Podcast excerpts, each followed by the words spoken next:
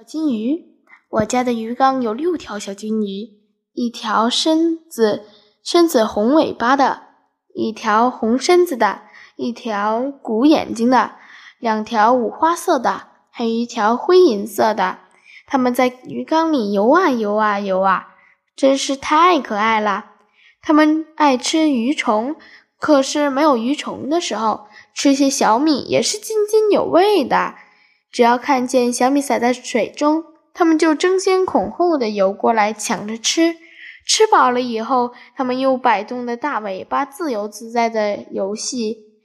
它们游动的时候，靠尾巴掌握平衡。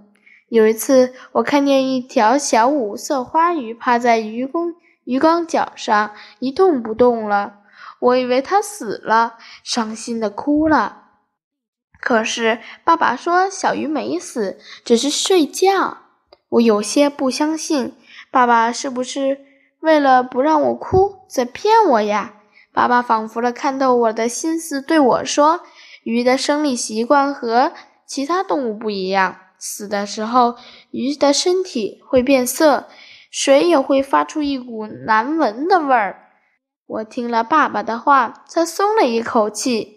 在鱼缸里，爸爸放了许多从北戴河带回来的卵石。小金鱼有时候趴在卵石睡上休息，有时在珊瑚下面钻来钻去，可有意思了。我打心眼儿的喜欢这些小金鱼。